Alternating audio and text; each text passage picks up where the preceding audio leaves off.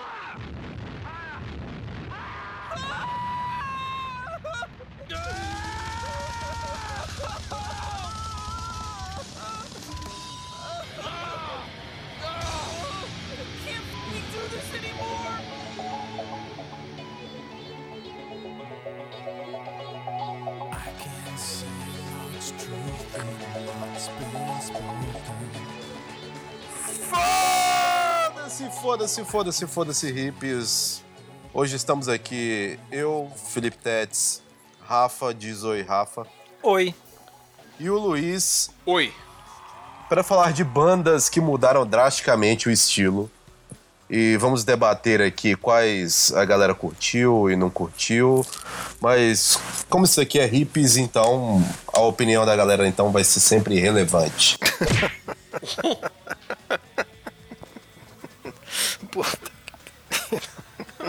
Assim fica difícil, hein? Ah, é pior que eu tenho que concordar, foda-se. Sim, é verdade! Mas enfim. Estamos aqui para falar de bandas que mudaram drasticamente o, o seu estilo musical dentro do metal. E o Rafa vai começar a falar quais as bandas que, na opinião dele, mais saíram do estilo que elas se propuseram no começo das carreiras delas aí, Rafa. Tá bom. A graça é que a gente não contou, quer dizer, a gente quase não contou um pro outro quais seriam as bandas. A gente tinha uma ideia aqui de cinco bandas cada um, mas não decidiu aqui na hora. Então eu vou escolher na hora, foda-se. Vai ser o primeira banda. Primeira banda. Quem, quem, quem tenta adivinhar qual é a primeira banda que eu escolhi? Ela começa com O, Não, essa aí acho que é a sua banda. Aquela que te magoou mais. tá certo. Dá uma Então, dica aí. pô. Ela começa com. não sei. Falei. Porra, não sabe como é.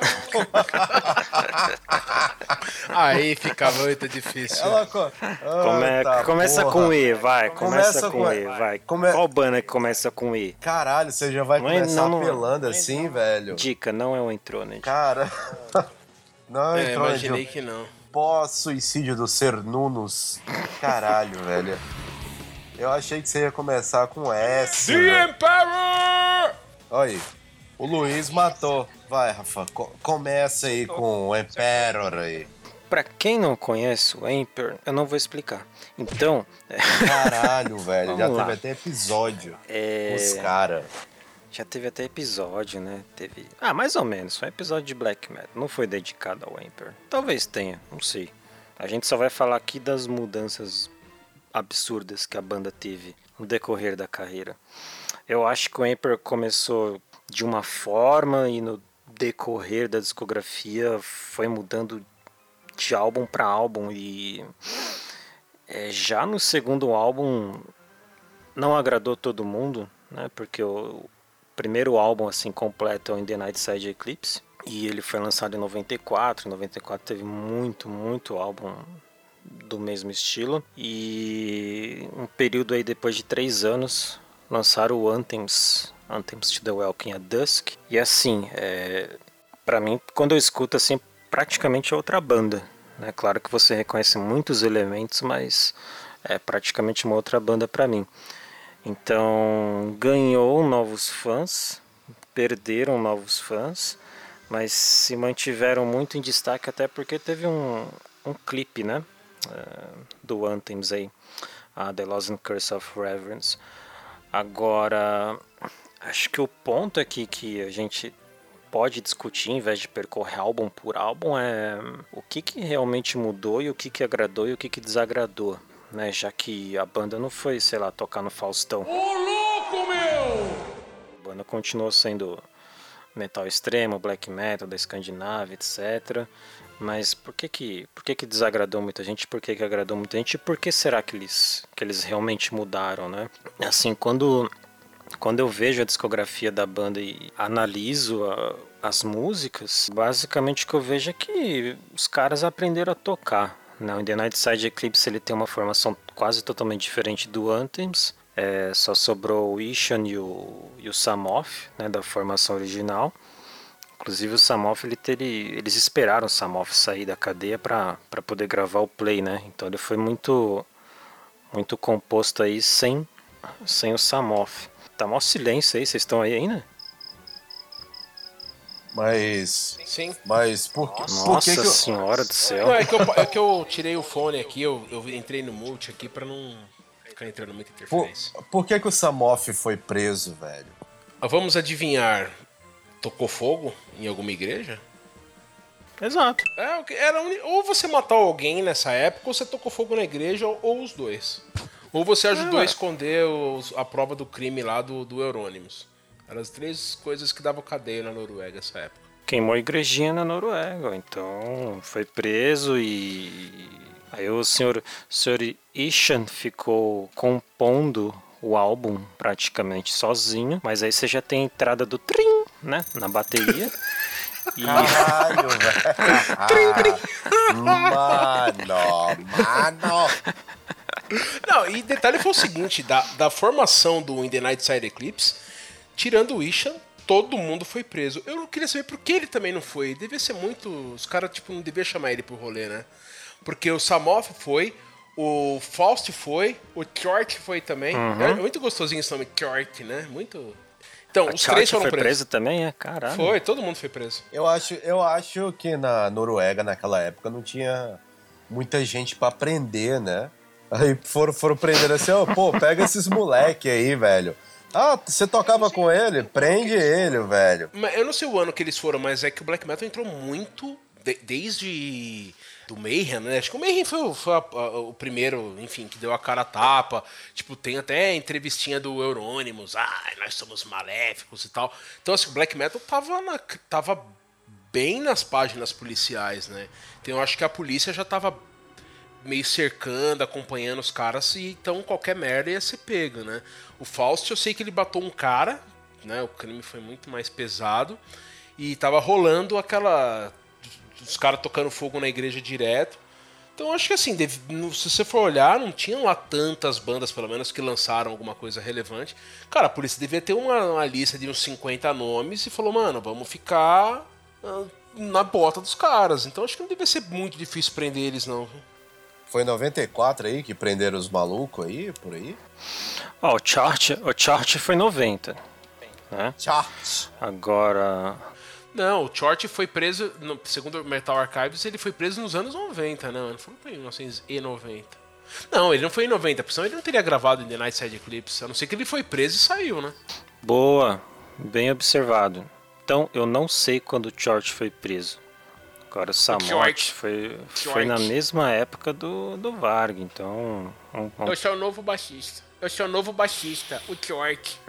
Ó, Chort. 94, Samoff 94. Vamos considerar que foi por aí, vai o outro também. Não é possível. Apesar de que o outro não foi queima de igreja, né? Foi em janeiro de 1994 que a, a, a galera, a maioria foi presa, né? Foi em janeiro de 94. Isso. 16, 16 meses aí o Samoff. Mas enfim, a, a formação totalmente diferente de um álbum para outro. O compositor principal aí foi o, foi o Ishan.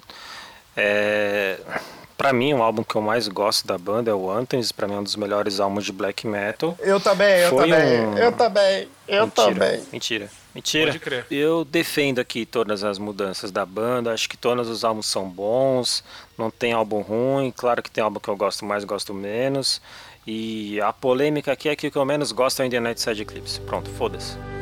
Cara, você gosta menos do disco black metal dos caras? Sim, Eu achei que sim. você ia falar do Prometheus. Não, Prometheus é legal pra caralho. É, eu Caralho, tô bem velho. decepcionado. Prometheus ele ele demora pra digerir porque ele é meio ele é mais progressivo, né? Eu acho o Prometheus melhor do que o Equilibrium. Não, aí não, aí não. Como não? É assim, pô. Caralho, o Equilibrium ele foi o álbum que os caras mudaram de vez. Ah, eu, eu- a minha banda, eu não posso falar porque é surpresa, mas é, não, já que vocês, é, não. Então, mas é que assim é uma progressão dos caras. Tipo, o, o, o Anthems é mais é, progressivo, não é progressivo, né? Mas mais técnico do que o In The Night Side Eclipse, que é mais técnico que o que o Equilíbrio é mais técnico que o Anthems e o Prometheus é mais, é, entendeu? É, tipo, cada disco os caras vão aprimorando aí. Eu acho que o, o A diferença é que o Rafa falou, né, 97 e tal, aquela coisa, né? A impressão que me dá é que no começo tinha uma pressão em você ser necro, sabe? Aquela coisa, porra, sou malvão, malvadão pra caralho e tal. Eu frequentava. E depois que o Euronymous morreu. É, então, exata. O, o Fausto era, trabalhava na, na Helvet. Eu acho que depois que o Euronymous morreu, foi meio que. O pessoal falou, bom, então é isso aí, vai cada um pra um canto. E tanto é que o, Gorgoroth, por exemplo, lançou lá o da capa branca lá. Porra, que descasso da porra, velho. Antichrist? Não, o Antichrist e o Gorgoroth são os primeiros. Destroyer? O- não, antes do Destroyer, o Revelation of Doom lá, que tem a Revelation of Doom. Porra, velho, que disco lindo da porra, tá ligado? Eu acho que depois que passou essa... Revelation of Doom. Revel... Revelation. Revelation of Doom. É, Revelation, caralho. Revelation of Doom. Que tem aquela música que parece uma... Revelation. Revelation. Bota a mão na cabeça que vai começar o Rebolation, som, Rebolation, o Rebolation, som, Rebolation. Caralho, Acabei com velho. do cara. Under É the o- Sign of do Under the Hell. Sign of Hell. Exato, Tá. como que chama a primeira música aí? Olha aí. Pera aí, Re Revelation of Doom.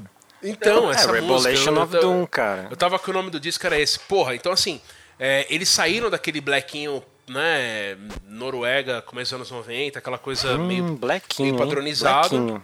Blackinho. pra, pra uma coisa mais, sei lá, mais, com mais personalidade, né? Eu acho que o Emperor foi a mesma coisa. No começo eles tinham aquela lance, pô, não, a gente tem que atingir um nível aí de, de, de, de maldade, e depois ele falou, meu, foda-se, vamos aí. Porque o Wish é um puta cara. Eu não conheço a biografia do cara, mas eu sei que ele dá aula de música, então eu acho que é um cara que ele tem um background musical, de formação musical é, bom, né? Pelo menos devia ter o interesse, e aí ele talvez se sentiu mais livre em, em explorar isso aí depois, né? Quando a onda meio que passou, o cara falou, não, foda-se, agora eu vou, vou trampar do jeito que eu quero. E ele foi sempre progredindo tecnicamente. Alguma dessas bandas foi produzida pelo nosso amigo Flamio Rasmussen. É, eu acho que não, né, cara? Eu acho que Tá aí não. alguém que tá aí, alguém que vai apanhar no metrô. Blequinho. Blequinho da época. É, um Tudo bem, mas- bom sentido, né, gente? Eu, eu não concordo com essa opinião do Luiz, porque é tudo maravilhoso naquela época. Era Não, muito... era, mas era, era. A real, vamos Aí, ó, lá, vai. ó o pano tinha, quente, ó tinha, pano quente, tinha uma, não tinha quer apanhar uma, no não, metrô. não é, não Não é. quer apanhar no Eu- metrô, eu vou né? jogar, eu vou jogar álcool. Antigamente tinha um, um- um- um- eu acho que tinha uma necessidade em você mostrar que você é fodão, from hell pra caralho, tá ligado? Acho que esse é, esse é o lance. É blequinho no sentido de, tipo, cara, era um bando de moleque vivendo uma fantasia de achar que vai expulsar o cristianismo da Noruega tal. Então, tinha um, um- sei lá, código de conduta, sabe? Alguma coisa assim. E o Emperor seguia também. Por mais que os caras fossem mais evoluídos mentalmente, pelo menos aparentemente, ah, tinha essa onda de moleque, mano. Quantos anos será que o Ishan tinha na época? 18 anos? Que, que, que merda que você sabe com 18 anos?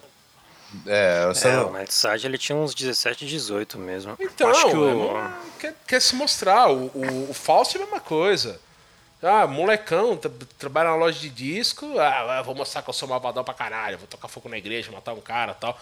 E, e- e musicalmente, se eles viessem com, com qualquer coisa diferentinha, o Euronymous, que era o grande troll da época, né? Ele era o Paul Baloff da Noruega. Ele já ia cortar todo mundo. É, você é um cristão, poser e tal. Cara, todo mundo na Noruega seguia essa cartilha, velho. Eu acho que os moleque, igual você falou, era tudo moleque, eu acho que isso daí já é algo pra você se louvar, né? Porque os caras com 18, 17 anos já fazer música dessa qualidade, ainda mais metal extremo naquela época, eu acho que é algo que você tem que relevar, né? Pode ser do, no, É, no Emperor, ou no, no, no Gorgoroth, ou no. Até no próprio Mayhem, né? Que era tosco pra caralho. Você pensar nisso, tipo, ah, uns moleque de 16, 18 anos, eu acho que é algo pra você relevar. Sim. Não, mas, mas então, mas eu, é, o lance é assim, era um bando de moleque que andava junto. O Euronymous, ele era um pouco mais velho. O Euronymous, já, acho que morreu, ele já devia ter, sei lá, tipo, uns 20, tanto aí, os outros eram. O Euronymous ele era um pouquinho mais velho que a média e ele ditava muita coisa, né? Tanto é que ele, ele é, pela Death, como é que era? Death Like Silence, né? Que era a produtora dele, Uhum. lançava algumas coisas e tal. Então, assim, ele não ia permitir, né? Que, que ah, eu vou botar um tecladinho mais sei lá o que, que ele já ia tão, tão, tão piti lá, né? É, e essa molecada seguia, eu acho, que a cartilha que o Euronymous escreveu. É por, esse é o legado do Euronymous. Bem ou mal, ah, era babaca, não era, era isso, era aquilo. Mas, cara, ele escreveu a cartilha do black metal norueguês, na moral. Ele é o grande cara dessa, de tudo isso aí. Como é que é a E frase que ele falou lá? Que se você não for capaz de matar alguém, você não pode tocar death metal, né? Nem black, né? É, é, é. Death era o, era o, era o, era o lance, né? O Black Metal era meio que uma versão. é, enfim. de- que o Black Metal acabou ficando mais popular, mais trend, né? E aí eles. Enfim, Black Metal veio desses. Mas aí estamos desvirtuando do assunto. Mas enfim, era uma de moleque que tava nessa cartilha, velho. Eu acho que o Emperor no segundo disco falou, mano, foda-se, vou. A onda passou e eu vou, vou explorar musicalmente a coisa, porque é um disco é, musicalmente muito superior ao In The Night Side Eclipse. Mesmo que talvez não tenha o mesmo impacto é, de influência e tal, mas é um disco, porra, muito melhor musicalmente. Incomparável. Concordo contigo. Me vejo obrigado a concordar com o palestrinha. Mas é, é isso mesmo. na- No, no comecinho, a gente até discutiu isso no outro episódio, ele- ele- eles meio que deram uma identidade, um rumo para cada banda, né? Então tinha o Viking, tinha o pessoal que falava do gelo, tinha o pessoal que era realmente mais satanista, e você consegue ver isso nas, nas bandas e é até engraçado, né? Mas o, o Anthems aí que eu gosto, que eu falei que eu gosto mais, ele, se você fazer um paralelo, paralelo aí talvez com, com o Satírico, Paralelepípedo. paralelo com o Satyricon, você vê que o Nemesis é de 96. E daí que eles começam a, a cada um experimentar e achar uma, uma identidade, né? Porque o próximo do, do Satyricon é o Rebel Extravaganza, né? Que eles estão careca, estão com aquelas fotos bem diferentes, mas... Mendigão. O... É, mas o álbum ele acaba sendo praticamente mais extremo que o Nemesis, né? Você pega Filth Grinder lá, essa- esse tipo de música é, é jogar a bateria da, da montanha. É muito- Ai, Lembra? caralho. Quem que- o Messias que falou o isso Messias outra que vez. falava isso, que jogava a bateria de cima do barranco, né? E gravava. É, né? E aí sim, depois do Anthem você tem o Nine Equilibrium, acho que ele tem um- uma pegada um pouquinho com umas guitarras mais death até, um pouquinho mais death menos black. E depois, meu, você só vai ter de álbum realmente oficial, tirando ao vivo, coletânea, você vai ter o, Prometheus, né? E aí, e aí que realmente a banda tem uma, uma cara mais Ishan mesmo, porque ele compôs tudo. Né? Ele compôs tudo. Caralho! Uau! Que é isso, velho? Foi? Caminhão que passou aí. É um busão. Porra, porra! Ele passou dentro da sua casa. Nossa senhora, cara. É que eu tô em pé do lado da janela e ele passou bem do lado da janela. Dr. Brown tá aí, velho. Caralho! É, mas aí o, o Ishan compôs tudo, só chamou os caras pra gravar e esse é o, a despedida aí do, do Emperor até os retornos aí nos festivais. Então eu acho uma discografia muito legal, uma banda pra mim uma das que eu mais gosto e assim defendo essa mudança que eles fizeram de álbum pra álbum, acho que é interessantíssimo. É uma discografia rica e uma coisa que eu acho legal é que é uma discografia é, consistente. Não tem um meio fraco, não tem um, um álbum muito ruim. Mesmo eu não gostando de The Night Side Eclipse, se você comparar aí com o que foi lançado na época e até com, com a idade dos caras, é, o álbum é muito bom. Só não é muito. Só não é muito mesmo meu gosto. Meu gosto é mais é o Anthems aí. Que tem aquele caldinho quinor do demônio assim, concentrado, assim. É, ele é foda. Você sabe que você vai E- apanhar na rua, né? Ah, fazer o que, né? Acontece. Já aconteceu antes. Pronto, falei minha banda. Se ninguém tiver mais nada a declarar, vou chamar o Felipe.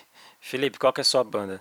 É, Você tem certeza que Ele você nem quer... pensou, velho. Ele nem pensou. Você quer perguntar pra mim, a minha banda que mudou agora? Uhum. Você não quer perguntar pro Luiz Você primeiro? que escolhe, você que escolhe. Fala Qual banda você acha que eu vou falar? Dá uma dica. que é o A Eternas. Ai, Setembro Mark Negro. Tats. Mark Tats, velho. Puta que pariu, agora você. Puta que pariu, o cara foi longe agora. O Ma- Mark Tats. A gente tava falando deles quando você É, tava tava, abduzido. eu tava no disco voador, né? Não acertei, então. Não, não, não. É. é... Deinônicos. Vai falar sobre Deinônicos. Não, é. Dream Theater. Felipe, dá uma dica aí. A minha banda tem uns rococó aqui no, no logotipo, aqui, né? Certo. Rococó. Uns ornamentos. Defina para o, o- o ouvinte o que é um rococó. São uns, uns ornamentos, entendeu? Um- Uma decoração caprichada no logotipo, É, né? é de, é de florzinha, tipo umas folhinhas assim, uns pan. Exatamente. Hum, Mechatronic. Caralho. É o OPF, tá bom? Eita porra, fudeu. O OPF que é uma das bandas prediletas do Rafa. Tanto é que todo show que os caras vêm aqui no Brasil, o Rafa comparece. Mas que depois do. Inveja.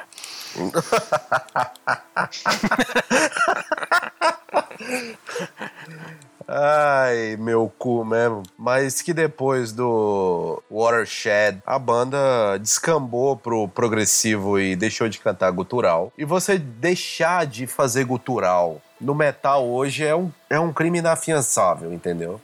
É um crime hediondo. Então eu acho que, na minha. na minha opinião. Velho. A língua do Rafa chega a coçar, né, velho? O Rafa, o Rafa ele gosta, ele acha inclusive que o OPF hoje é uma banda melhor do que eles eram na época que eles eram death metal, né? Na época do, do Orchid ou do Morning Rise. Mas eu, eu acho que, tipo, eles tinham que mudar de nome depois do, do Watershed. Orchid, orchid, orchid. Porque, cara, se você deixa de fazer aquilo que a sua fanbase gostava definitivamente pra fazer outra coisa completamente diferente, eu acho que a banda tinha que mudar de nome. E Concordo. olha que eu não tô nem entrando nem no mérito, né, do, de outra banda que a gente falou do podcast anterior. Mas o OPF foi um crime muito mais grave do que o que o Metallica fez. Ah, legal. Feliz aí por você. Fala aí, Lu. Beleza, próximo ouvinte. Não, pô, não zoa, não zoa, não zoa. A gente vai atender agora uma ligação. Não, vai, Rafa. Os, os caras começaram a curtir muito Camel. Vocês manjam essa banda de rock progressivo? sim, sim. sim. Então, olha que eh, minha relação com o PF foi ao contrário. Eu curtia muito o Camel e curto ainda. Aí um camarada falou: Ô, você sabia que o cara do OPF curte muito Camel? Eu falei: Nossa, não, vou ouvir. É, realmente, tem uma pegada. Caralho, tá. Porque o Camel não era aquele progressivo noião, né? Tipo Emerson Lake and Palmer, King Crimson, aquela coisa. Aqueles tecladão lá. Como é que é aquele teclado lá? Esqueci o nome. Hammond, sei lá. porra, O Ramon. cara tinha um Ramon. teclado de buzina de ônibus. meio órgão tal. Não era, mas não era aquele progressivo noiado. O, o Camel era um progressivo meio mais contido, né? E eu acho que o OPF pegou bem disso aí mesmo, assim, saca? Olha, na verdade, assim, falando sério, vai. É, apesar de que você sabe o que o seu Madruga dizia, né, Felipe? O quê? Eu não vou pagar o aluguel? Mãe do céu. O que, que você tá sentindo? É, é inveja? É mágoa? O que, que é? É mágoa, é mágoa. Inveja de que eu fui nos shows e você não, tá? Mas aí do Op você tem mágoa. Não, é mágoa. Eu tô te Mágoa falando mesmo? que é Mágoa mágoa e mim? você tá falando Por que é que você tem inveja, mágoa de mim? velho. Você tem não, mágoa é de do Opeth, caralho. Ah, tá. Não, de você não tenho mágoa, não, velho. A mágoa nunca é plena, porque ela mata a alma e envenena. Puta que pariu. Enfim. Então, Opeth, ó, cara, eu, eu, na verdade eu entendo tudo que você falou e até me identifico, só que a diferença é que eu acho legal as duas fases, entendeu? Eu lembro que o Opeth era uma banda muito, assim, até underground, tinha uma certa mística ao redor dela por causa das capas, né? Eram sempre capas muito bonitas, eles tinham um logo, tem, né? Tem um logo muito legal. Pra muita gente era aquela banda mais, mais querida que você conhecia e nem todo mundo conhecia. Então eles misturavam é, realmente uma coisa bem tocada, né? Com violão, não aqueles violão mal tocado lá de outras bandas que eu não vou falar agora, enfim, mas eles sabiam tocar, né? E, e sei lá, chegou, chegou ao ponto que eles lançaram dois álbuns aí muito parecidos, que era o Ghost Reveries, Reveries? Esqueci como pronunciar essa palavra. E o, e o Watershed, né? Eles são álbuns meio meio irmãos, eles são parecidos, são bem produzidos, etc. Super limpos. Mas eu entendo que o cara, sei lá, ele não quis mais tocar esse som e foi tocar as coisas que ele realmente estava ouvindo. Se você pegar aí o, o Orchid, ele, ele é de 95, a gente, a gente tem o Watershed, ele é de 2008.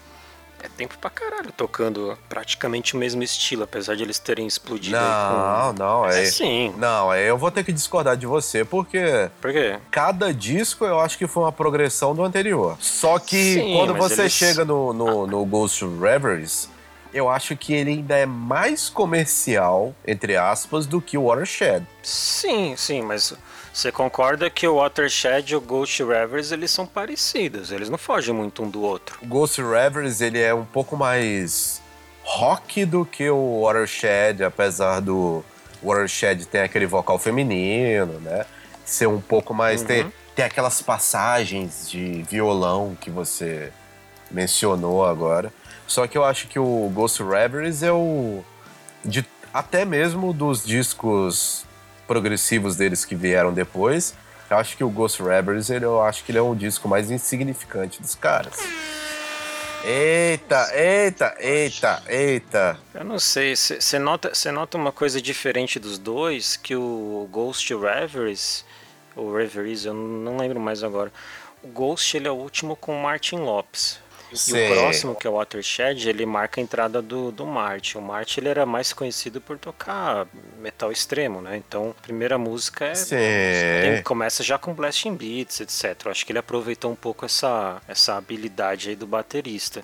Mas eu não, eu não acho que os dois álbuns eles fujam muito, entende? Não tem uma, um contraste muito alto. Por exemplo, igual você comparar o, o Deliverance com Damnation. São dois álbuns gravados juntos, mas lançados separados. Reverie. O que foi isso? Reverie.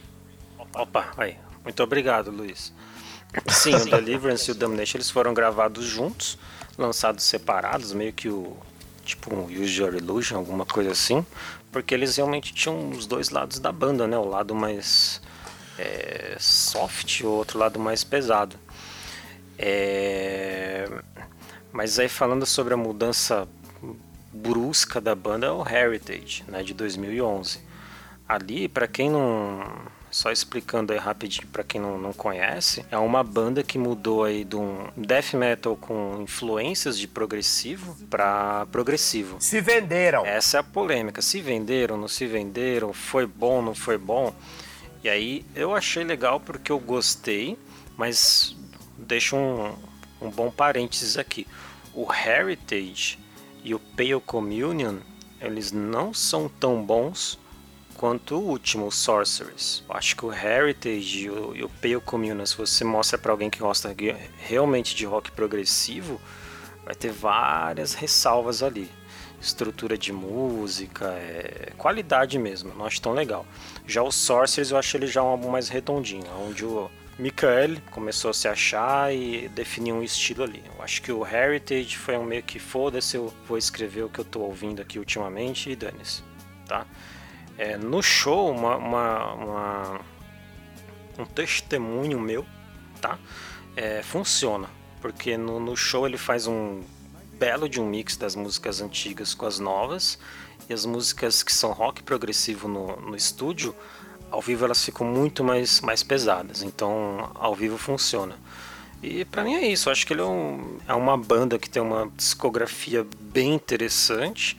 E tem uma parte dela aí que não, não vai agradar muita gente, não. Mas eh, eu acho legal. Mas eu super entendo o Felipe. Eu acho que muitas bandas fazem isso e é muito comum você realmente não gostar dessa mudança brusca. Ah, gente, eu- meu ponto é assim, né, cara? Vamos combinar que assim, eu não sou um grande fã de, de Opeth, mas. Cara, eu não sei se foi no primeiro ou no segundo disco, já tem uma música de 20 minutos. Se isso aí já não é um indicativo que o progressivão corre nas Olha. veias de uma forma ou de outra, eu não sei o que que é. Cara, o, o mesmo os discos death metal do, do Opeth eram death metal de banho tomado, vai. Era, era uma coisinha mais bem produzida. Não, Peraí, era, peraí, peraí. era de banho tomado. Cara, mano, o cara, o cara cunhou um termo aqui, death metal de banho tomado. Anotem. Eu vou- anotem, eu vou levar isso pra vida inteira, cara. Death metal de banho tomado. Como que a Marília Gabriela falaria isso, hein? É. Vocês tomaram banho hoje cedo? Não, não é. Então, porque eu, eu, eu, eu cheguei a essa conclusão no seguinte: eu tava ouvindo um tributo ao. um disco de tributos ao Celtic Frost. E, e eles gravaram a Circle of the Tyrants. Cara, o bagulho ficou muito bonitinho, muito fofinho, né, cara? Então é uma banda de banho tomado, né? Então, assim, você fala, pô, ó, pô, que legal, mudou pra caralho e tal, mas era fita dada. O foda seria o Glenn Benton, chucrão, quarta série incompleta, vir gravar um disco de progressiva. Você fala, caralho, porra, que coisa. Agora, o Opeth partir pra isso aí não é grande surpresa. Agora, olhando em retrocesso, pode ter causado aí na época, mas não é nem uma grande surpresa, vai. Então, mas eu acho que a questão é essa, tipo, na época você ouvir o que esses caras, os que esses caras faziam, né? Ah, igual você falou, a música de 20 minutos aqui, né, que era Black Rose Immortal, né, que é do Morning Rise, era um, uma coisa caprichada, né, com a música tinha várias passagens diferentes e, e nuances diferentes do- durante a execução dela, era uma coisa completamente ah, inédita na época, né?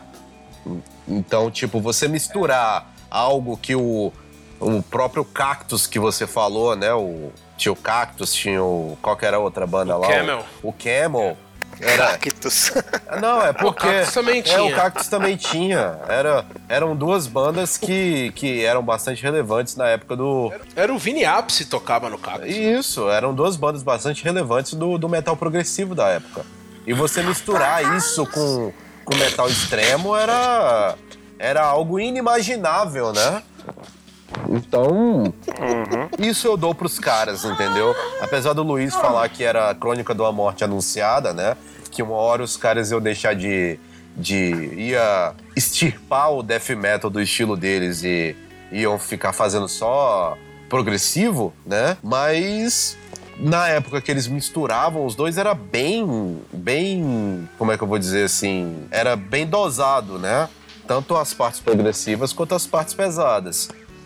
O Rafa ele gosta dos dois, né? Tipo, ah, não, agora tá bom também, mas eu acho que eles eram mais OPF quando eles misturavam as duas coisas do que hoje, que é apenas uma banda progressiva. Igual o, o Michael falou, né? Que ele, ele curte pra caralho o quê? Aquela banda lá, Porcupine Tree, né? Uhum. Ele fala que ele curte muito. Steven Wilson. Isso, né? Então, o tecladista dos caras tocava com o Yngwie Malmsteen. Então, então já era algo assim planejado, né? Tipo, ó, a gente não tem mais nenhum interesse em tocar esse som, ah, entre aspas, retardado, misturar com death metal. Vamos, vamos, vamos partir pro que a gente tá ouvindo agora, porque a gente curte. Então vamos, vamos pro progressivo de vez. Eu acho que tinha que mudar o nome da banda logo, cara. Deixa o legado dos caras. Entendi, entendi. É igual. É igual aquele carro da pamonha que não passa mais do lado da sua casa. Você fica magoado, né, velho? Vai pamonha, vai plural, vai pamonha, vai plural. Aquele carro da pamonha. Não cara. aqui não tem o carro da pamonha, cara. Aqui tem uma coisa mais sensacional ainda. O quê? Aqui tem o, o carro da banana. E o cara, Carro da banana. isso, o cara passa num carrinho vendendo banana e tocando aquela música dos incríveis lá, aquela Olha a banana, Olha o bananeiro. é sério, velho. O cara atravessa a cidade e volta tocando essa música o tempo inteiro, non stop. É tocando, é tocando essa música aí dos incríveis aí, que tem a versão do Jorge Ben, do caralho. Mas assim, todos os dias ele passa, ele passa e volta tocando essa música aí. Caramba, hein? Vi- Vivendo e aprendendo. Vivendo e Esses aprendendo. dias eu vi aqui passando na, num bairro que eu moro em São Paulo, que eu não vou poder falar onde que eu moro, que eu não posso falar essas coisas que eu posso apanhar na rua. Aí passou um carro da pamonha. Eu falei, ah, carro da pamonha, deixa eu ver. Era um Toyota Zero vendendo pamonha. É muito gourmet, né? Toyota de quatro portas vendendo pamonha. Eu falei, oi? E eu acho que o. Eu acho que o Michael foi. Ele foi bem pau no cu, né? Naquele comentário que viralizou dele, né? Quando a menina falou que. Michael, não concordo com isso. É, ele fala, ele fala português. Quando ele falou, a, a mina falou que queria que o OPF voltasse a, a fazer cultural e ele falou: "Ah, eu queria que meu pai tivesse vivo, mas ele não tá". Eu acho que ele foi bem indelicado com a fanbase dele, né? Pegou birra, né? Basicamente. Você pegou É, é, não, eu acho que ele Qual foi a pegou. última vez que você ouviu o? Cara, faz tempo, acho que tem um- uns dois anos. E falando em português agora, Curious Fact, né? Se O- se o primeiro Michael batera- aparece e dá um abraço no Felipe, ele chora, velho. Sabe aquele abraço doído que segura firme e as lágrimas correm, velho? Que mágoa, aquele, Ratinho, sabe? né? Se for no Não, aquela já coisa assim, cara, eu peguei raiva, virei hater, mas ele ama ainda. Michael, se você estiver ouvindo, entre em contato com a gente. Eu amo My Arms Your Hers. Eu acho que é um disco moralizador, assim, do estilo, tá? Eu acho do caralho um disco foda, um dos melhores discos do metal Eu não extremo. consigo ler, eu não consigo ler o nome desse play direito, cara. Mas assim, Eu sempre leio My Arms, Your, Your Arms. Arms. Ah, também pode ser, pode ser My Arms, Your Arse. Eu acho que eles devem ter essa piada interna entre eles, né? Mas eu acho que o próprio Michael, ele é, ele é magoadinho, né? Porque o, o, o batera dos dois primeiros discos lá, o tal do Anders Narden, ele mora no Brasil, vocês sabem, né? Sim, sim. Ele mora no Nordeste, o maluco. E até tem uma entrevista dele que ele fala: Ai, eu tava na banda e quando a banda começou a estourar, o meu melhor amigo me deixa sozinho, largado. Então, assim, E... eu acho que ele, ele tem uma mágoa do próprio estilo da banda, assim. Pra mim é uma. Foi um tiro no pé esse negócio de você deixar de fazer death metal progressivo, que foi o estilo que ele ajudou a cunhar, pra fazer só o progressivo, né? Então, Felipe, você defende, não defende, apoia ou não apoia a mudança da banda? Ah, eu critico totalmente. Se for pra virar isso aí, muda o nome. Ok, Luiz, Yes. você defende e apoia a mudança da banda? É, podia, eu acho que podia ter trocado de nome. Eu Também. acho que podia ter trocado de nome. Apesar de não achar que não foi nenhum, nossa, nem esperava isso tal. Mas eu acho que trocar de nome, como eu já falei, tipo, fazer um outro projeto. Sueco adora fazer projetos, podia ter feito outro projeto. Eu defendo, mas eu tendo a concordar com talvez com a mudança de nome, não sei. O problema desse caso é que a banda é o cara, então é difícil. Não sei. Musicalmente pra mim tá tudo beleza. Agora a gente pode fazer o mesmo com o Emperor que a gente não fez. Felipe, você defende e concorda a mudança de sonoridade do Emperor conforme a Eu, eu defendo porque eles não deixaram de ser o que eles sempre foram a banda de metal extremo, mas misturando outros elementos mais intrincados, por assim dizer, né? O, o Emperor, ele realmente evoluiu. O Opeth, não. Eles deixaram de ser algo que eles estavam evoluindo dentro do estilo que eles mesmos ajudaram a criar. E eles falaram, não, vamos fazer outra coisa. Ok. Luiz? Eu apoio, acho animal. é, O Ishan é um puta cara monstro, né? Técnico, extremamente criativo. E pra mim fica bem claro que ele só deixou a coisa rolar, assim, né? É, foi uma coisa natural, foi natural. Acho que não teve nenhuma forçação de barra, não foi uma coisa pretensiosa nem nada. É, é, o cara é foda e ele compõe música foda. E ele é sexy. Então o Muito Emperor não sex. tinha que mudar de nome. O Emperor não tinha que mudar de nome, tipo no Prometheus, por exemplo. Não, não. Acho, Não. acho que não. Porque você identifica elementos do Emperor ali, ali no, no Prometheus. Agora, tipo, se você. Se você pegar o, o Watershed, botar pra uma pessoa que não conhece o Opeth e depois colocar o Heritage pra pessoa ouvir, ele acha que são duas bandas diferentes. Excelente observação. É isso aí. É isso aí. Então tá. Você tá Busca tomando ali. água ainda? Vou ali buscar meu filho na escola. Seu filho faz escola noturna, né? Então, o próximo a falar a banda aqui é o nosso querido Luiz. Luiz, dá alguma dica aí da banda que você, que você escolheu pra gente comentar as mudanças. Bom, é uma banda do estado da Flórida, nos Estados Unidos. Foi um dos grandes nomes do death metal né, na criação do gênero. E o seu mentor, chefe da banda, líder, faleceu aí há alguns anos, vítima de um câncer. D-Side.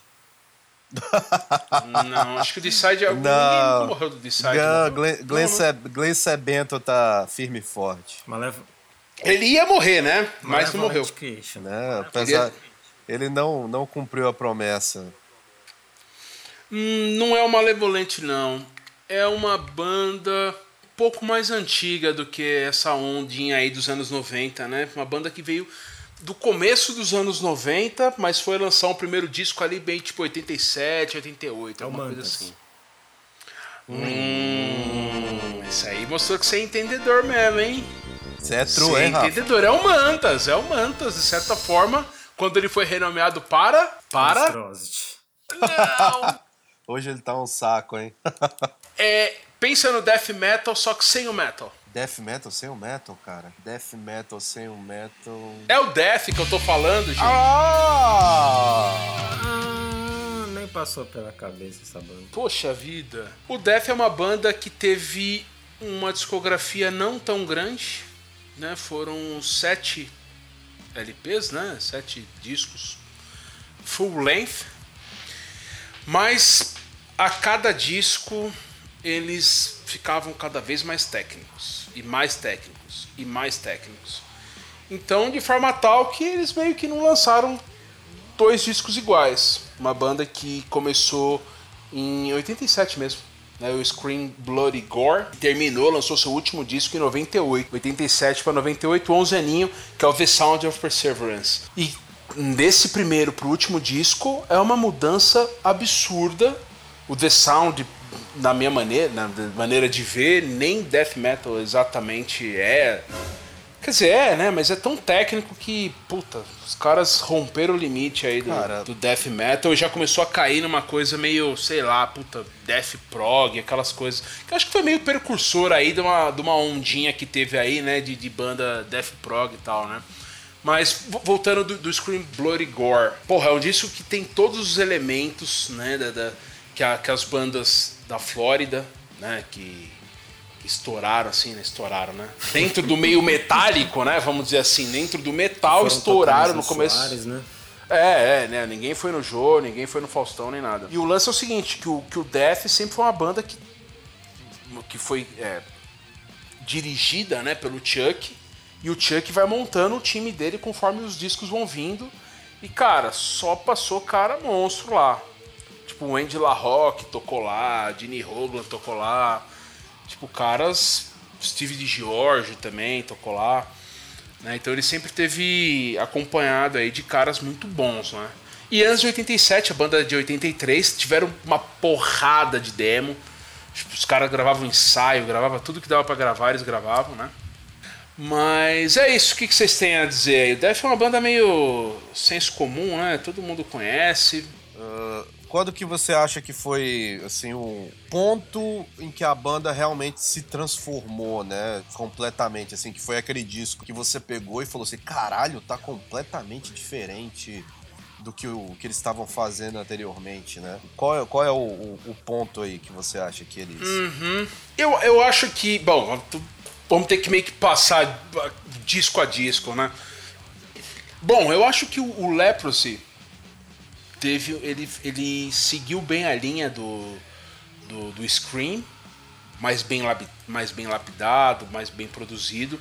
Mas eu acho que o Death começou a puxar essa veia técnica explícita. Puta, cara, pra mim foi ali no Spiritual Healing, que é o terceiro disco. Eu acho que a banda já começou a demonstrar uma veia é, técnica mais forte. É, não que os outros discos não, não, sejam técnicos, são sim, mas eu acho que no Spiritual Healing começou mais a, a, a brisa de fazer uma coisa técnica, né? De, de ir para esse caminho. Para mim é ali que a coisa começou a mudar, mas que a gente até comentou, um disco sempre foi diferente do outro, né?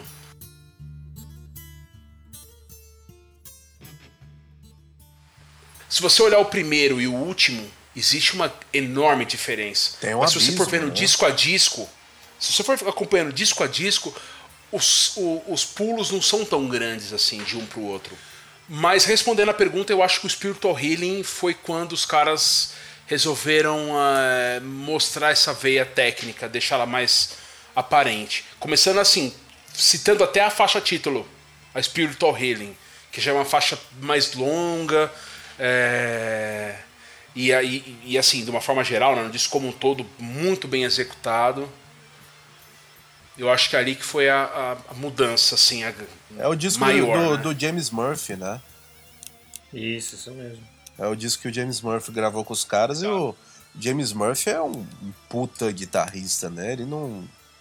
Ele não é uma- um guitarrista que, que se prendeu apenas ao, ao metal extremo, né? Um cara. Tem um certo cartaz, ele tocou com o Testament, ele é um cara conceituado aí no, no, no meio do metal, né? Então faz sentido, né? Ter sido o começo da, da realmente da mudança da banda, né? Porque o, o Leprosy e o Scream Bloody Gore, eles são discos relativamente parecidos, né? Um com o outro. Eh, E o Spiritual É, Healing- aquela coisa é, vindo do trash, né? Eu acho que não, não, não, não tinha um death metal como a gente conhece ainda. Não, até tinha, mas era uma coisa que ainda não estava bem consolidada como aquele som da Flórida. Eu acho que ele ainda estava meio que em formação, né? Nesses dois primeiros. E e aí no Spiritual Healing eles já embarcaram numa outra, né? Eu acho que o Def ele meio que, que levantou a bola para as outras bandas da, da, da Flórida, mas eles mesmos já embarcaram em outra, né? Já embarcaram numa parada mais técnica. É, eu, eu noto muita, muita presença de trash, principalmente no Leprosy. E, e aí no Spiritual Healing os caras já embarcaram num Def já é, como a gente conhece, mas com essa veia técnica. E aí dali pra frente foi, foi, foi só deixando a coisa mais técnica e mais técnica e mais técnica. Vou falar uma coisa, vamos ver se vocês concordam. É, se- sempre que eu enxergo assim a discografia do Def, que ela, assim, a discografia é, oficial, né, de álbuns mesmo, ela é, ela é curta, né? É, mas ela é consistente. O que eu, o que eu enxergo, eu já vi isso em outras bandas também, mas eu enxergo que é, os álbuns são em duplas de, de assim de avanços e mudanças entre um álbum e outro. Quer ver? Ó? O Leprosy tira tira o Scream Bloody Gore, vai só para fazer minha teoria ter efeito. O Leprosy e o Spiritual Healing eles são álbuns razoavelmente parecidos um com o outro, apesar do Spiritual Healing ter aquele aquela entrada assim do vamos vamos avançar um pouco. O Human e o Individual, eles também são álbuns parecidos, não tem um, um pulo tão fodido igual o Spiritual pro Human. Né? O Human e o Individual, eles têm uma, uma semelhança. E o Symbolic, ele já tem essa entrada do, do Heavy Metal, né? que você ia ver no The Sound. Então o Symbolic e o The Sound, pra mim, também fazem uma outra dupla aí. Eu concordo, Eu concordo. concordo, eu também concordo. Bem, bem. Eu acho que Bem colocado isso aí. um agradeço. pulo, o, o, o Symbolic. Eu tento me colocar na, na pele de quem acompanhava a banda na época e tal. Quando qualquer disco que o Death ia lançando, o cara sabia que havia uma evolução do anterior. Eu acho que o Individual foi um puta passo, porque, cara, ele é um disco quebradaço. Puta, Steve de Giorgio arregaçando. Pra mim é o melhor impressão cara. que- É, eu tenho, impre- tenho, tenho a impressão que às vezes, tipo, tem música que o. que o. a banda tá tocando um negócio e o Steve tá tocando outra, sabe? Parece que erraram a, a master e meteram o baixo dele de outro som. Que o cara, porra, brisando o monstro. O Symbolic, mais um passo agora do Symbolic pro The Sound, cara, foi um puta pulo técnico.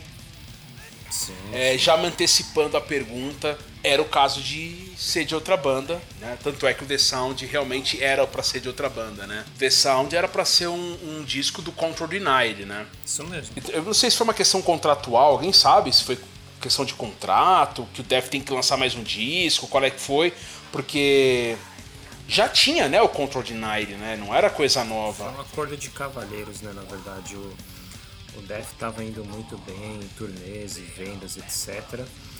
Mas o Chuck não queria continuar.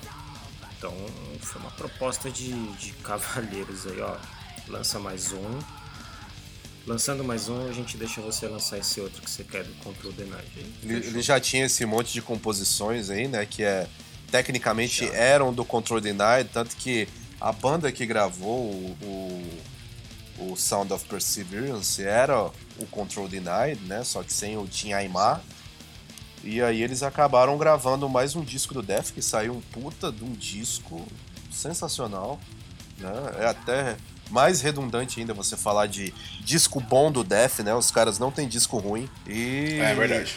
E, e saiu aquilo ali, né? O, o, o vocal já era algo que eles já estavam fazendo já desde o, o Symbolic, né? Aquele vocal um pouco Isso. mais rasgadinho, né? Que ele conseguia atingir umas notas um pouco mais altas cantando daquele jeito, né? Acabou que deu certinho, porque logo depois ele, ele lançou o, o disco lá do, do Control Denied também, que é um bom disco, né? De, de heavy metal, né? Com umas- uma pegada meio, meio técnico, assim, umas paradas progressivo. Dizem que tem umas fitas aí, que eles têm um segundo disco já gravado, né? Só que Nossa, não. que rolo que é isso, né? É, diz que ele já tinha um outro disco pronto antes de morrer, mas que não lançou aí, né? Porque deu uma treta aí com a. Foi com a Hammer Heart, né? Aquela gravadora holandesa lá. Foi, isso mesmo, isso mesmo. E não lançou, né? Acabou que fizeram aquele.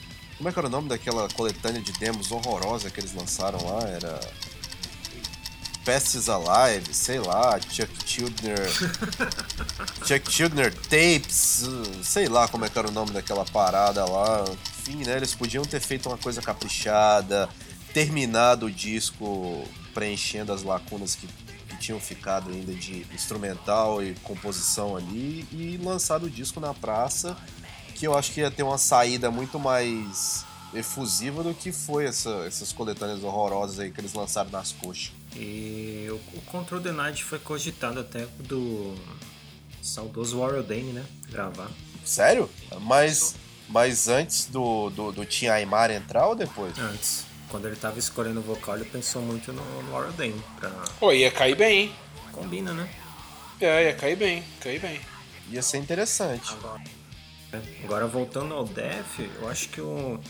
Eu não sei se vocês concordam, mas pra mim o. O pulo do gato aí na- de um álbum pra outro, o que acontece, cara, é o baterista. Sempre que entrava um baterista melhor, o som transformava brutalmente, cara. O, Le o e o Spiritual Healing é o mesmo baterista, né? O Hilma é o cara do. Sean Hayner, Isso. Aí o indivíduo e o simbólico é o Gene Hoglan. Então, cara, os bateristas que foram entrando, né? E o coitado do Richard Creed tentou. Ficou na sombra ali do Gene Hoglan, né? Então por isso que é tudo. Todas as notas ali são preenchidas, não- nada respira, né? É tudo. Ah, eu, eu, eu gosto, eu acho do caralho aquela, aquele trampo de bateria dele que o, o Messias fala que ele jogou a bateria de cima do morro, né? E gravou, né?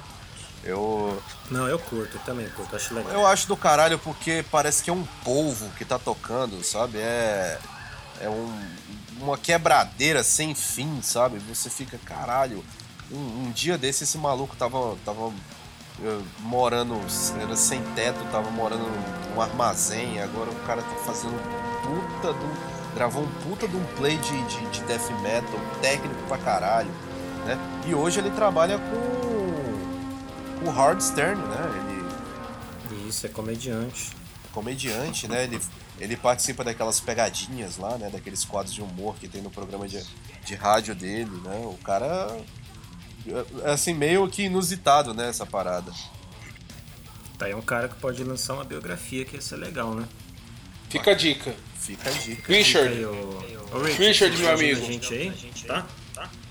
Fica Manda um e-mail aí pra gente falando que você tá ouvindo. Deixa um agradecimento na, na biografia quando você lançar.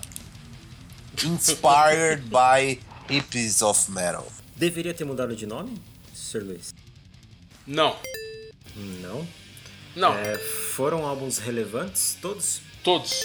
Total. É, é, tirando The Sound que a gente falou que era, não era pra ser e tal. Não, mas tudo bem. Tudo bem. É porque assim, a mudança no The Sound não é aquela mudança comédia, não é aquela, aquela mudança movida por grana. E assim, por mais que não seja um, um álbum de death metal propriamente dito, é um disco de metal bem feito, então tudo bem. Eu não acho que mancha de maneira alguma a discografia deles. E também não, sei lá, não, não acho que seria o caso de dizer que a banda tinha que ter mudado de nome, né? Foi um disco lançado pela banda errada, mas tudo bem, tá valendo. É, acho que é outro caso aí de banda que cada um vai ter seus preferidos, porque cada fase realmente tem, um, tem uma cara, né? Ou é mais death, ou é mais heavy metal, super técnico, né? Então, então aí, eu acho que, na minha opinião, é que é válido. Se de novo você tem uma discografia bem rica, você varia de estilos, né? E subestilos dentro de uma mesma banda. É, É. é legal. O Chuck é um É. cara inquieto, né? Então é natural isso. Eu- Eu acho assim que o, o, o fato de ter diferentes formações em cada disco que ele gravou, né, contribuiu, apesar de do Def ser praticamente um, um trampo solo do Chuck, eu acho que os diferentes músicos que passaram nas diferentes formações da banda a cada disco que gravaram contribuía bastante para a sonoridade, né? Com certeza. Eu acho que transformava bastante, né? Ele pegou lá no, no, no Hillman, né? Ele levou lá a dupla do Cynic, lá, o, o Sean Heinrich, o, o Paul Masvidal, e aquilo ali foi o. Pra mim, o pulo do gato da banda ah, foi ali, não foi no Spiritual Healing, né? Spiritual Healing foi meio que um, um ensaio, né? Tipo, cara, eu tô querendo fazer algo um pouco diferente do que eu vinha fazendo aqui, do que tá sendo feito aqui no Aham. Death Metal da Flórida, né? No Hillman, eu acho que foi assim o, o a verdadeira transformação da banda, né? Isso. Foi uma banda que foi sempre mudando pra melhor, né, cara? É, e a gente, acho que o ponto, determinar o ponto né, de mudança, é difícil porque o Rafa falou, ah, tá bom, tiro o Scream. Eu, assim, o Scream, primeiro disco, normalmente ele já tem uma carga de vários anos. Né? Eu não sei o quanto do Scream não foi composto em 83, no Mantas, né? Então, primeiro disco, eu acho que traz aquela essência principal da banda e tal, mas é, ele, já ele já vem com uma carga de vários anos. Então, assim, é, o Leprosy, né? Vamos, vamos começar a discografia do Leprosy. O, o Leprosy pro, pro Spiritual Healing, pô, já é uma puta mudança. Então, assim, eles estão sempre pulando. Acho que é difícil saber qual foi o, o pulo aí, né, de fato. Mas o argumento é válido. O Human é. Eu acho que o Spiritual Healing eles botaram um pé né, no, no- no- naquela coisa técnica, né, orientada ao prog, vamos dizer. E no Human eles botaram os dois pés. E no Individual eles falaram, mano, agora estamos nessa, vamos arregaçar. Porque o Individual é um disco que é muita coisa rolando ao mesmo tempo. É um disco que eu não escuto uma vez, tem que ouvir ele no mínimo umas cinco vezes, prestando atenção pra captar as nuances e olhe lá, porque, cara, é, é muita coisa ao mesmo tempo, é muita informação.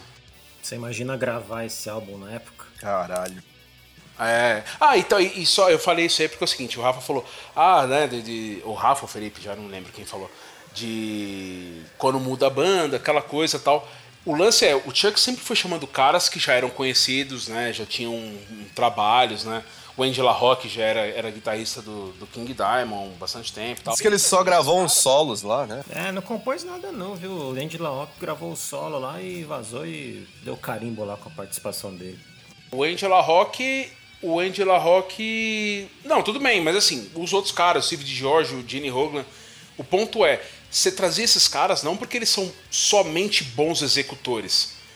Ele trazia esses caras porque eram caras que podiam vir com ideias boas, né? Esse é o, esse é o grande lance. Ele podia muito bem arrumar um puta baterista, baterista fudido pra, pra tocar. Mas não, o cara foi chamar o Gene Roland porque ele falou, mano, acho que o Gene Roland vai conseguir trazer ideias boas, né? Esse é o lance de você chamar caras carimbados né, na, na cena. É, é abrir espaço pro cara contribuir. Então tá, então discos relevantes. Não deveria mudar de nome. E é isso. Bom, para quem tá ouvindo, a gente vai fazer um, com certeza, um episódio só pro Def, porque é uma, uma banda extremamente relevante que influenciou toda uma cena, né? Virava uma corrida, né? Os caras lançavam um álbum mais técnico, aí outro lançava outro álbum mais técnico, não sei o que, aprendia. Até que no final, acho que umas. Algumas bandas acho que entenderam a mensagem errada, que o ponto não era, não era ser o mais técnico possível, né? Que eu, hoje em dia você tem, sei lá, Obscura, Beyond Creation, toda essa, essa leva de bandas que é ultra técnico, mas não tem música. Eu, eu acho que todo, todo estilo musical, a galera que começa a. Eu não vou dizer copiar, tá? Porque fica parecendo que a gente só tem uma banda de cada estilo e, e acabou, né? Mas as bandas que se inspiram, né? num estilo que uma determinada banda é, é, pioneira. Tem umas que realmente elas vão um pouco longe demais nesse sentido, né? Elas acabam levando isso para um ponto além do que seria, digamos assim, palatável pro, pra galera do, do metal e fica, igual você falou, né? No caso do Technical Death Metal aí, que o, o Chuck ajudou a criar, tem uma galera aí que é, é masturbação musical pura e zero inspiração. Isso, é, pra mim é uns 90%, viu? Tem, tem banda legal, mas é uns, uns 90%. Mas a impressão que eu tenho é que todo mundo quer achar um diferencial, né?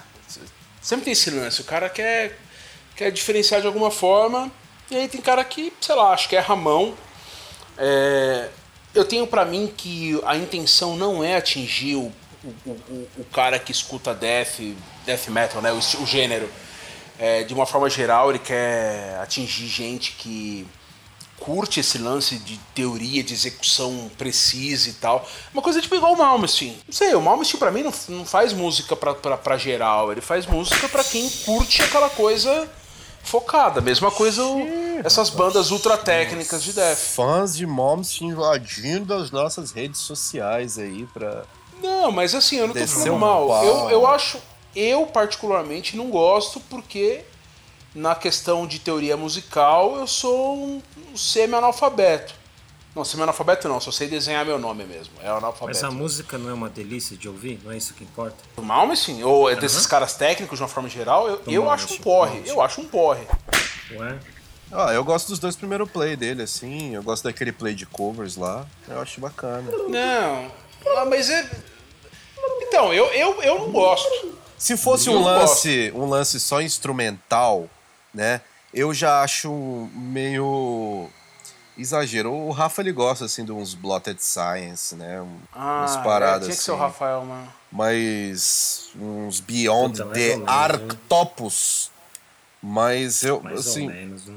Eu assim eu não sou muito fã, sabe? Eu acho que tem que ter um, vocalzinho ali por pior que seja, né? Então, tem, tem que ter o, o, o, os quatro elementos ali da, da banda de rock, né? Bateria, baixo, guitarra e vocal. Então, se falta algum desses daí, eu acho que fica meio perneta. Pra se pensar, hein? e vocês, ouvintes, o que vocês acham? Nem todo mundo tem o talento do Dimo Borg. Caralho. Pois é, galera, o que é que vocês acham?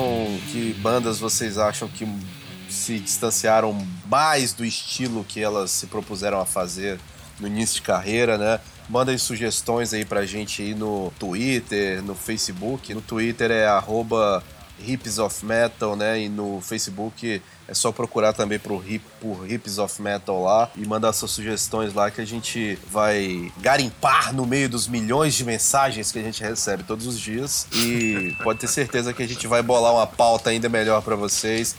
E esse primeiro capítulo aqui do bandas que mudaram bastante ao longo da carreira, né? Vai ficando por aqui. E no próximo episódio a gente vai entrar mais a fundo ainda no, nesse, nesse universo de bandas camaleônicas que mudaram bastante ao longo da sua trajetória, né? Manda um abraço aí pra galera aí. O Rafa quer deixar alguma mensagem aí pro pessoal? Essa é uma palavra, uma, uma pergunta muito ampla, né? Deixar uma mensagem pro pessoal. Não, opinião não importa, foda-se. É, foi bom falar aí com vocês, não com os ouvintes, né? Que não estão falando com a gente. Falar para vocês. Falar com o Felipe, falar com o Luiz. Eita. Que bom que vocês estão ouvindo, mas a opinião não vai interessar muito. Então, até a próxima aí. A gente agradece a audiência. Qualquer coisa, manda mensagem. Ah, espero que vocês tenham gostado aí. Abraço. Abraço, diga tchau aí, Luiz. Falou, gente. Busquem conhecimento. Um abraço, galera. Falou e até a próxima. Valeu.